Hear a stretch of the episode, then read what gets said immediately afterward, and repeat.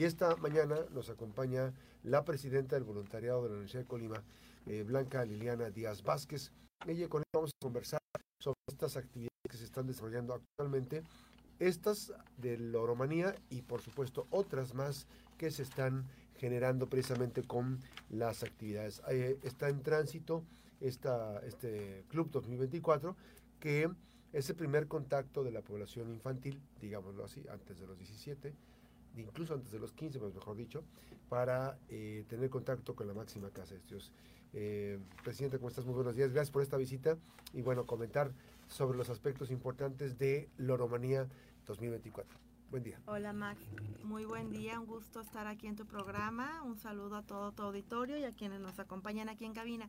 Efectivamente, Loromanía Club eh, es un proyecto que, que, hemos implementado en la Universidad de Colima a través del voluntariado y que creo yo que es un proyecto que, que llegó para quedarse, al menos en esta gestión estamos muy contentos porque es un espacio en donde les ofrecemos o les brindamos un servicio a, a los padres de familia eh, los días viernes de consejo técnico escolar, cuando nuestros hijos e hijas eh, en educación básica pues no tienen clases por este, por ese consejo técnico y sin embargo los padres de familia sí tenemos trabajo. Entonces llegó a convertirse pues en, un problema. Varios trabajadores universitarios se nos acercaron al voluntariado pues para preguntarnos si no teníamos algún espacio, alguna actividad en donde sus hijos pudieran estar ese día activos y atendidos y en un lugar seguro sobre todo. Y fue así como surgió este proyecto del Oromanía Club que ya vamos a realizar eh, a partir del 20 23 de febrero, que es el primer viernes de consejo técnico de este semestre. Eh, ya nuestra quinta edición del Oromanía Club.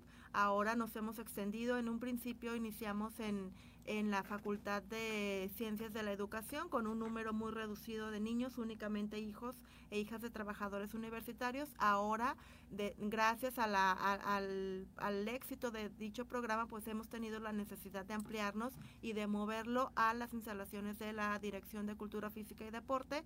Entonces, ahora tenemos la capacidad de recibir hasta 200 o 150 niños y niñas que quieran estar con nosotros en nuestra Loromanía Club, Max.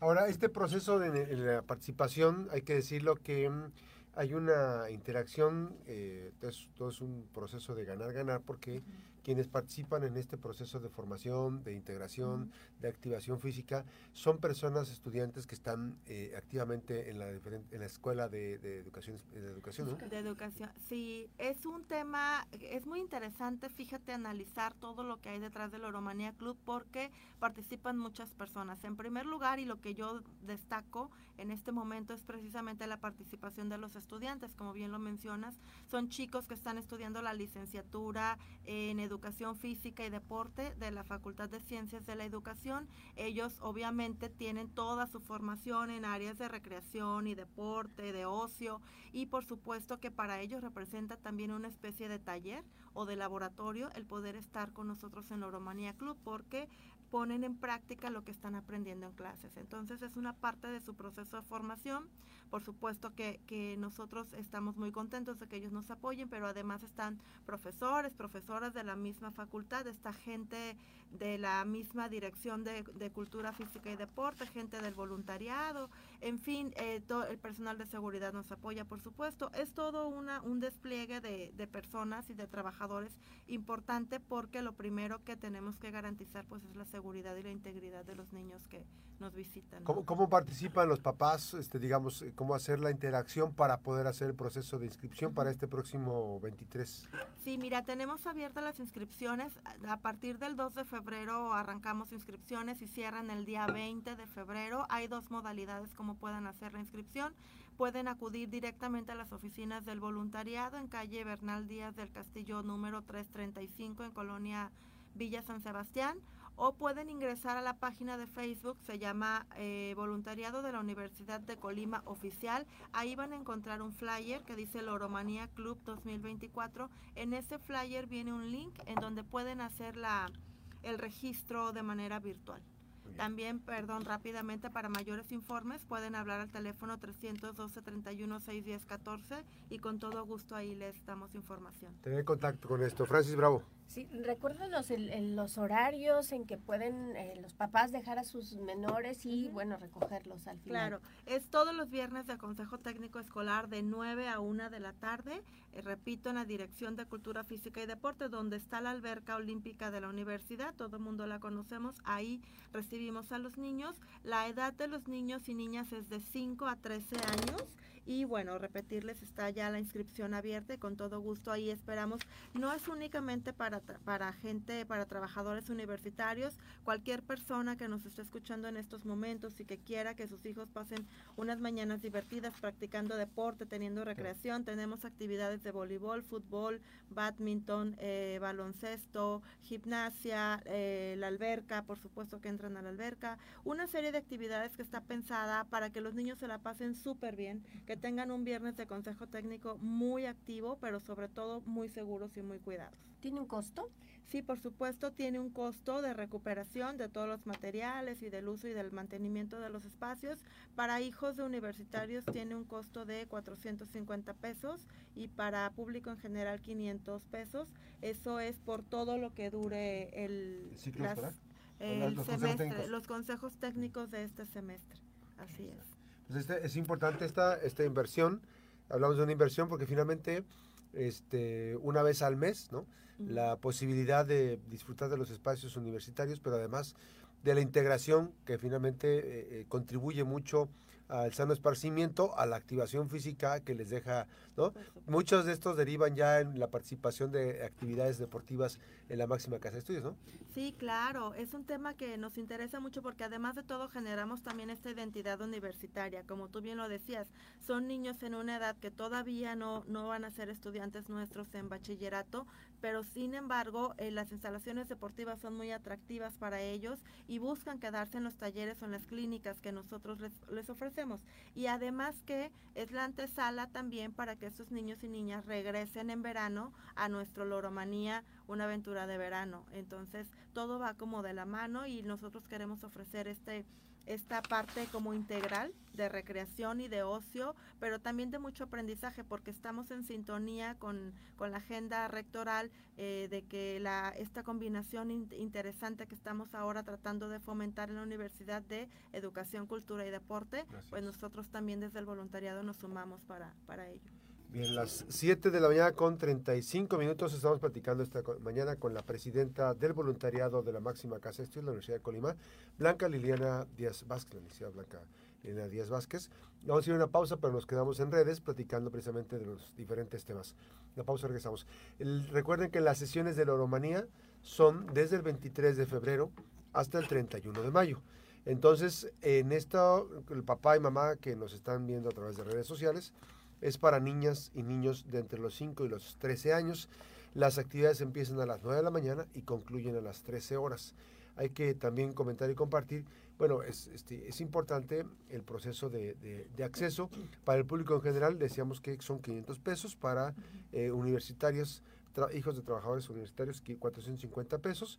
Hay que hacer el trámite eh, en Banco Santander. está la, la cuenta 6550 36 27 583, clave interbancaria 014 090 65 50 36 27 58 36. Bueno, toda esta información que le estoy dando viene en la fanpage de Loromanía, eh, del voluntariado también, para que puedan participar. Inicio de inscripciones eh, empezaron el primero de febrero, concluyen el próximo 20 de febrero porque hay que programar todas las actividades que se van a generar. Eh, son eh, todas las sesiones del ciclo escolar 2024 hasta el mes de qué es? Mira, nosotros lo programamos por semestres, entonces esta, esta cuota de recuperación incluye las tres, los tres consejos técnicos de este semestre, que son el 23 de febrero, el 26 de abril ah, y el 31 de mayo, así es. Posteriormente a eso viene nuestro curso de verano. ¿Qué es un curso de verano que dura? Así es, ese dura eh, dos semanas. Dos semanas.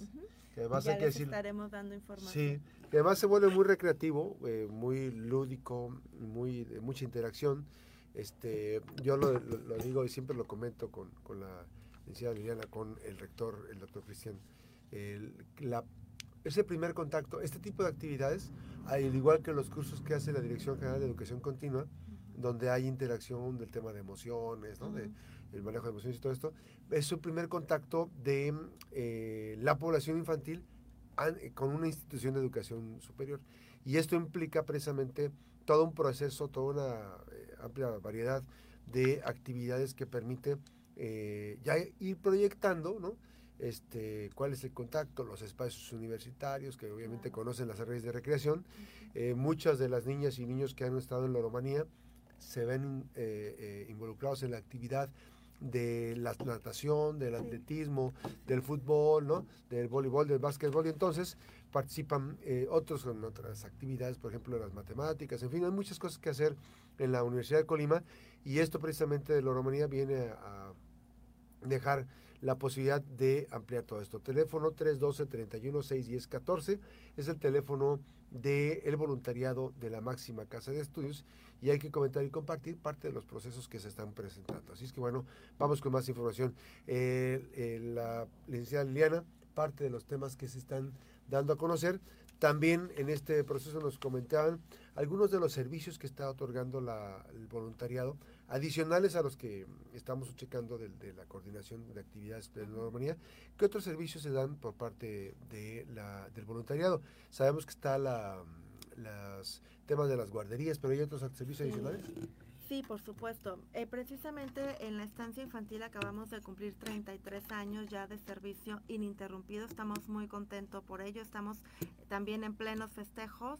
Eh, eh, y bueno, esa, esa también es una parte de ese primer contacto que tú decías, ¿no? Son como los loritos y ah, loritas más pequeños que tenemos en la institución. Y bueno, estamos muy contentos de poder aportar un granito de arena para que esos niños y niñas pues sean eh, sean muy felices durante esos cuatro años que están con nosotros en la estancia infantil. También, desde luego, en el voluntariado tenemos muchos otros temas, muchos otros proyectos que atendemos. Tenemos ahorita convocatorias abiertas también. Ahora con el inicio del semestre, nuestros estudiantes pueden eh, acreditar servicio social universitario a través de dos convocatorias que nosotros tenemos. Una se llama Voluntades UDC.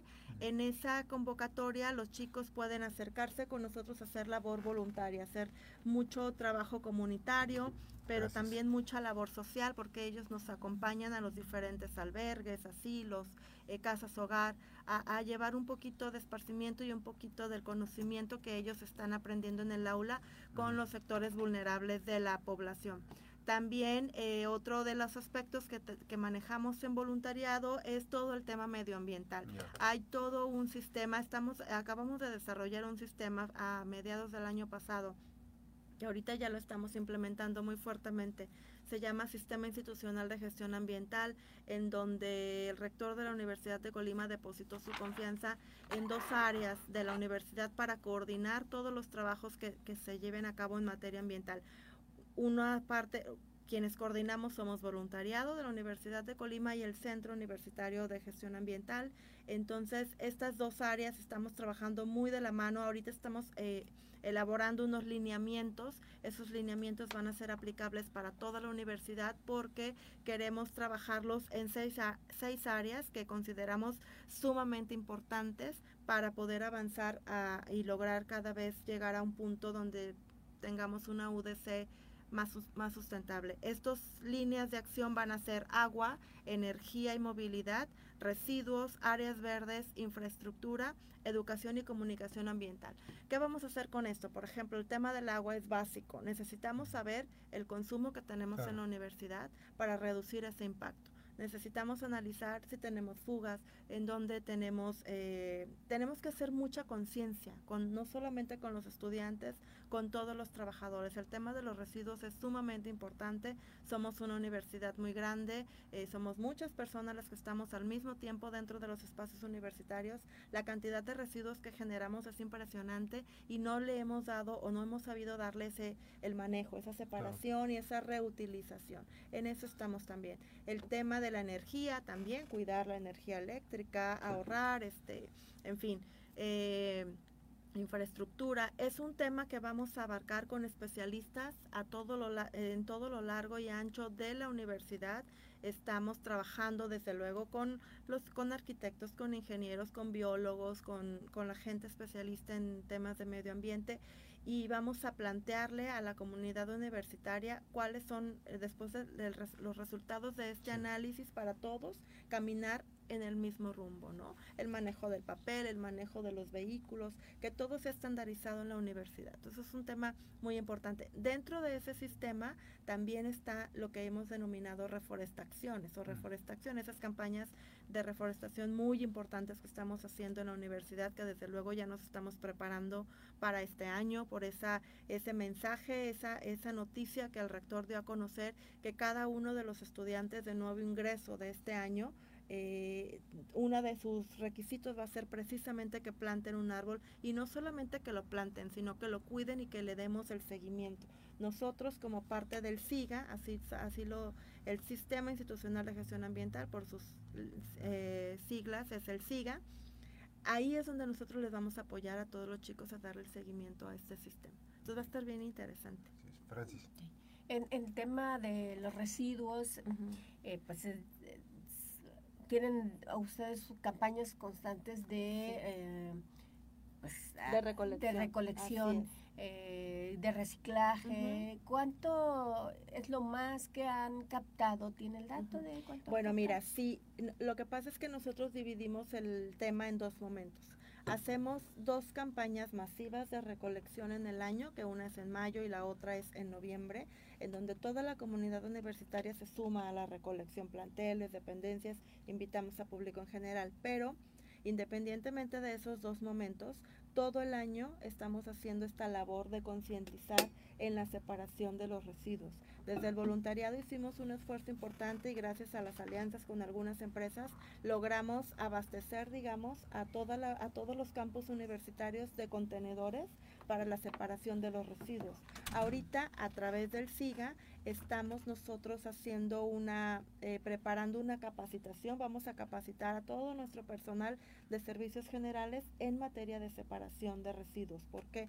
Porque la mayoría de los residuos que separamos en la universidad son reutilizables.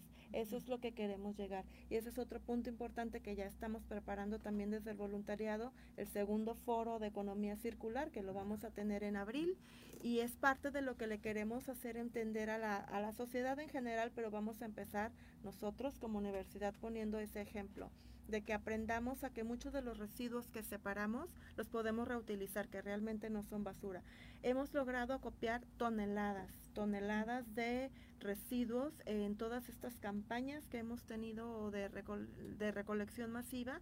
Te estoy hablando de 30 toneladas, una cosa así, pero desde que empezamos, ¿no? Hace tres años.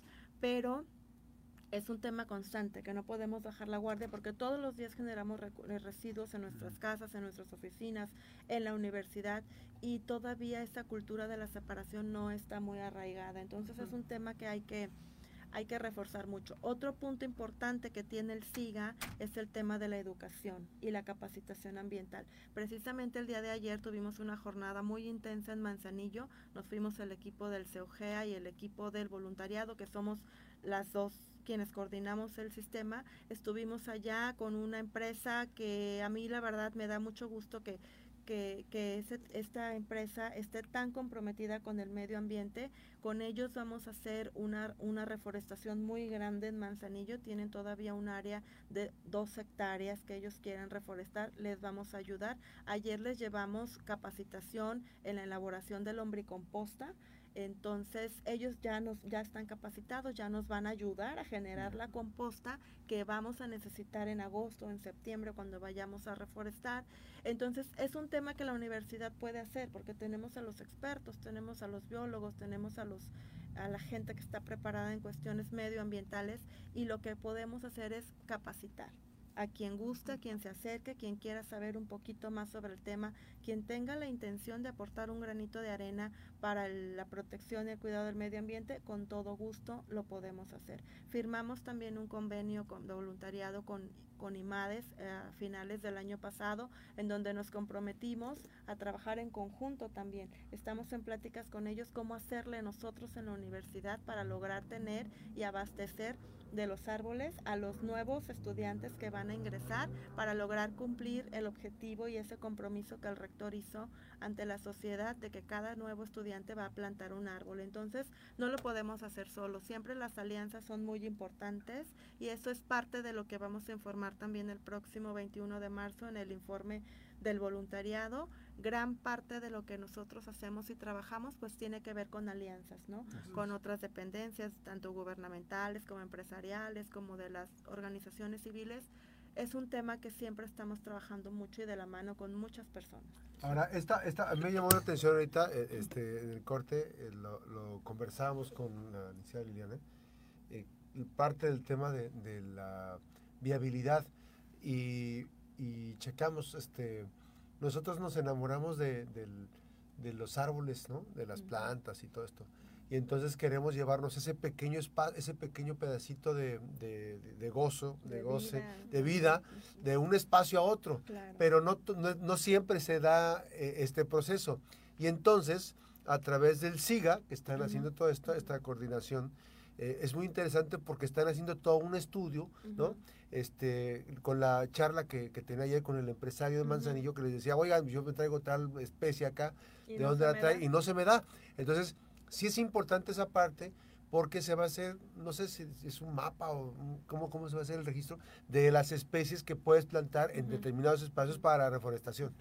Sí, estamos, sí, ese tema es bien interesante, Max, y eso es parte de, de la, del gusto que a mí me da el poder trabajar con gente tan capacitada y, que tiene toda la experiencia en el tema. nosotros obviamente eh, yo he aprendido mucho en este año y medio que estamos empapándonos más con temas medioambientales, pero lo he aprendido de los expertos que tenemos en la universidad y desde luego tenemos, el SIGA tiene todo una estructura, ¿no? Tiene un comité de especialistas, tiene los asesores, tiene eh, en, en, el rubro de asesores están todos los biólogos, la gente experta, ¿no? El comité está conformado pues obviamente por directivos, por gente que toma las decisiones y también tenemos, está, el SIGA está conformado por 147 enlaces. Cada uno de ellos pertenece a una unidad organizacional dentro de la universidad. Es decir, que nosotros como coordinación del SIGA, si queremos hacerle llegar una información importante a la dependencia X,